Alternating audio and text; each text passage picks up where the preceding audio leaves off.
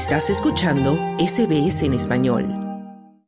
Este fin de semana la localidad de Robertson, en Nueva Gales del Sur, celebra por primera vez un festival que aúna la música de la guitarra flamenca con los sabores del vino de Jerez y la gastronomía española. El festival cuenta con el apoyo de la Embajada de España en Canberra, el Instituto Cervantes y la Asociación Gastronómica Eat Spanish. Y precisamente la población de Jerez, en el sur de España, en Cádiz, es donde nació el guitarrista flamenco Paco Lara, quien actuará en el festival y quien es uno de los artistas que profundizó en las relaciones directas de los sabores de estos vinos con los palos del flamenco. Esta mañana conversé con él. Muy bien, Esther. Buenos días. Bien hallado. Háblanos, Paco, lo primero, de, lo que es el vino de Jerez, para los que no lo conozcan, porque tiene un proceso bastante único de envejecimiento, ¿no? Explícanos cuál es ese sí. proceso. Bueno, el vino de Jerez, yo, yo te digo, el vino de Jerez, no porque sea mi tierra, es una obra de arte eh, internacional, vamos, yo diría que es una de las la octava maravilla del mundo.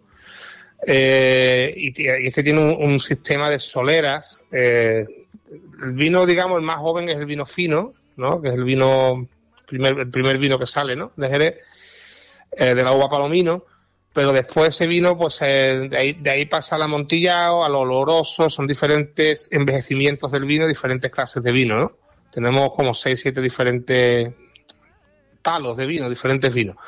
Y el proceso de envejecimiento, pues, eh, especialmente para los olorosos ya, vinos más viejos, o para incluso el brandy de Jerez, ¿no? que es maravilloso, eh, se va pasando un tercio de cada bota, me parece que es, de, una a otra, y se van mezclando los vinos, se van. O sea, el más viejo se, pasa con el más nuevo, hacen unas mezclas. Tienen como las botas de arriba abajo, como cinco niveles, las bodegas. Cuando, cuando tuvo una bodega de Jerez, fíjate que las, botas hay de arriba abajo como cinco o seis niveles, y es que van pasando un tercio de cada una de un sitio a otro y, la madera, el roble americano ese que usan es importantísimo para, para que el vino coja esa textura y ese aroma, ¿no? Mm. No, soy un gran especialista, pero vamos, para bebérmelo sí soy el número uno. ¿Y cómo, cómo es ese sabor que lo puede diferenciar de otros vinos a los que podemos estar más acostumbrados? ¿Qué tiene de, especial? Es otra cosa. El vino de Jerez es diferente, completamente diferente a, un vino tinto, a un vino blanco tradicional, a un vino... Eh, hay muchas bodegas, hay diferentes bodegas, está González Vía, Domecq, Maestro Sierra, pequeñas bodeguitas más eh, de familia, son todas de familias, ¿no? Eh, algunas son ya muy famosas, muy, muy internacionales, muy industriales, pero salen todas de, artesanales, de familia, y, no hay ni un vino malo. Es que lo da el clima, lo da el tipo de uva, y luego las botas que utilizan, ¿no? Es muy mm. importante. Y tú, Paco, dices que los vinos de Jerez tienen sus propios sonidos. Y que, y bueno, y de hecho en este festival tú vas a acompañar con tu guitarra una cata de estos diferentes vinos de Jerez, desde el fino que ya mencionabas al palo cortado, ¿no? Por ejemplo. Sí. Cuéntanos, ¿cómo es esa relación entre la música flamenca y esos vinos de Jerez? Bueno, como el flamenco tiene diferentes palos, que cada palo pues tiene un ritmo, eh, un carácter, ¿no? Eh, por ejemplo, la bulería, el carácter de la bulería viene de burlería, eh, un carácter de burla, de fiesta, de sentido del humor, de reírse, ¿sabes? Y rápido, y un ritmo rápido. Ese es el, lo asemejamos, por ejemplo, con el vino fino, que es el vino más joven, se bebe más fácil, no es tan fuerte, eh, se ve muy frío, casi granizado. Eh, es un vino de aperitivo, de fiesta, de, encontrarse con amigos, mediodía, ¿sabes?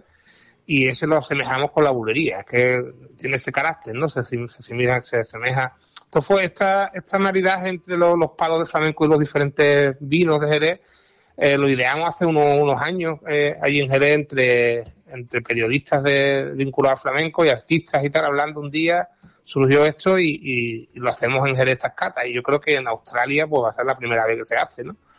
Entonces, bueno, pues, como decía, el vino fino, por ejemplo, la bulería, la, la soleá, que es un, es un, un palo de flamenco muy, eh, no diría serio, sino profundo, ¿no? Muy profundo y muy melancólico. Eh, lo, podemos asemejar con el amontillado, con el oloroso. Eh, en fin, podemos hacer esos maridajes, ¿no? Con los diferentes palos y los vinos. Y queda muy bonito. Además, la gente, cuando cata el vino y escucha la vez el palo, como que lo, lo, ve, ¿no? Lo, ve, es una cosa muy abstracta, pero se, se, nota, ¿no? Se, nota la semejanza. Supongo que esto es también parte de, de cómo el arte se puede recibir por diferentes sentidos, ¿no? Claro, es que es más, es que el flamenco aparece determinados palos del flamenco, como la bulería soleá, la seguirilla.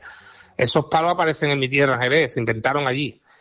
Y, no se podrían haber inventado sin esos vinos, sin esa manera de vivir de, la gente de Jerez, que estamos siempre en la calle, con amigos, y, el clima, esa manera de, ser del sur de Andalucía, pues, imposible que hubiera aparecido esa música, ¿no? Aparte de toda la influencia musical de, los árabes y de todos los pueblos que han pasado por allí, ¿no? Mm. Pero, pero una parte importante en el flamenco ha sido el vino también. Los artistas flamencos han estado vinculados a la fiesta, al vino y, y entonces pues ahí está el maridaje, ¿no? Mm. Excelente.